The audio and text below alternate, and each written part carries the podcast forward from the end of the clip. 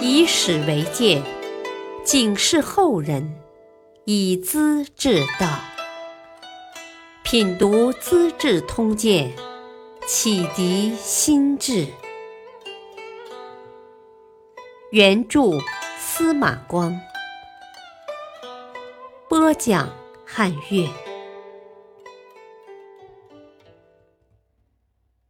来俊臣请君入瓮，狄仁杰大义回声。来俊臣是个诬告狂、株连狂和杀人狂，也是武则天最宠用的酷吏。武则天和太平公主商量，李姓宗室中的残余和大臣里的危险人物都要及时除灭。于是又掀起了一个罗织罪名的高潮。周兴控告泽王李尚金和许王李素杰谋反，泽王和许王被征召回洛阳。许王从苏州出发，听到路边有人哭丧，打从内心羡慕。一个人能安安静静的病死在家，不是最为幸福吗？还哭什么呢？走到龙门，就被押送的人缢杀了。泽王自杀后，家人朋友都遭诛戮。李姓的大人基本上杀完了，剩下的小孩子流放岭南。李贤的两个儿子是用鞭子打死的，还是武则天的亲孙子呢？只有李渊的女儿千金长公主会讨好卖乖，进献冯小宝有功，又要求做武则天的女儿，改姓武氏。她是唐太宗的妹妹，跟当年的武才人同辈，竟然连降两辈当女儿。武则天很高兴，改称她为延安大长公主，跟自己的女儿太平公主称姊妹。这在中国传统的宗族血缘关系中，是极其荒谬、违反人伦道德的事，只有武则天才干得出来。有人控告周兴和邱神记通谋，武则天交给来俊臣审问。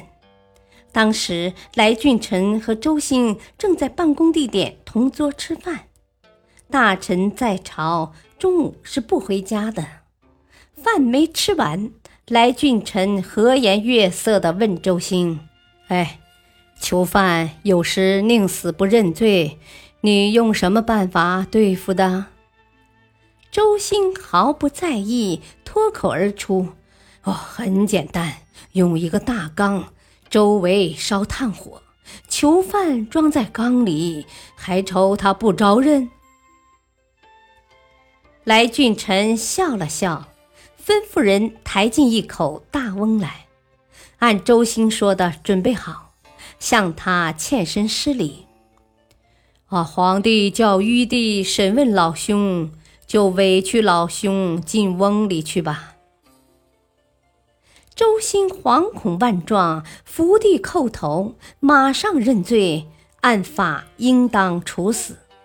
武则天念他为自己屠杀了成百上千的人，手上的鲜血就是功劳簿，特地减刑，流放岭南。他走到半路，还是被仇家杀死了。接着，索元礼也被杀了。只剩下来俊臣一枝独秀，继续帮武则天杀人。同平张氏宰相傅由义是率领六万市民劝进的大功臣。有天晚上，梦见自己登上战漏殿，颇为高兴。第二天，告诉了一位老朋友，朋友忠于皇帝，觉得这也是傅由义日有所思的结果。心里大约在想当皇帝吧，于是及时汇报。第三天，禁军登门，把傅由义送进监狱。傅由义只待了半天，就吓得自杀了。不久，来俊臣把宰相任之谷、狄仁杰等七位大臣关进牢中，诬害他们谋反。早先，来俊臣向武则天请示，第一次审问就服罪的，可以免除死罪。当狄仁杰等人下狱后，来俊臣也向他们宣布了。狄仁杰率先坦白。啊！大周革命，万物维新。我是唐朝旧臣，甘心为逝去的时代殉葬。谋反是真的。来俊臣看他认罪态度好，对他的管制也就放松了。判官王德寿对狄仁杰说：“啊，狄公一定会得到宽大处理的。”我是来俊臣的下级，想借机立点功，升一两级，麻烦狄公帮我一把，将杨之柔牵扯进案，安他个罪名，我就可以报功了，行吗？狄仁杰是何等样人？听了这种栽赃求官的话，又惊又怒。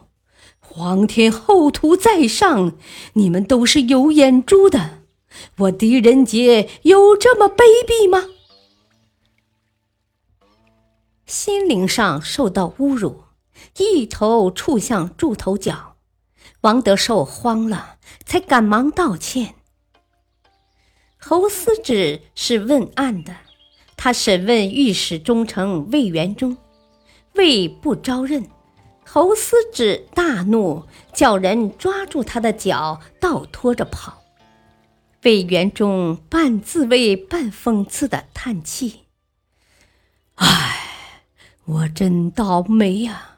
跌下炉背，脚被踏蹬绊住，叫驴子拖住跑呢。”嘲讽侯思止像头蠢驴。侯思止又来倒拖，微笑道：“呵呵，侯思止啊，你要脑袋只管砍，何须硬要逼我谋反呢？”他跟狄仁杰一样，毫不妥协。狄仁杰趁坚守放松之机，撕下背面写成喊冤的状子，藏在棉衣里面。对王德寿说：“啊，天气转热了，请转交家里把棉絮拆掉。”儿子狄光远发现状子，向皇帝喊冤，得到召见，把父亲的诉状交上去了。武则天责问来俊臣是怎么回事，来俊臣辩解道。啊，仁杰等人下狱，连官带衣服也没脱，生活很好。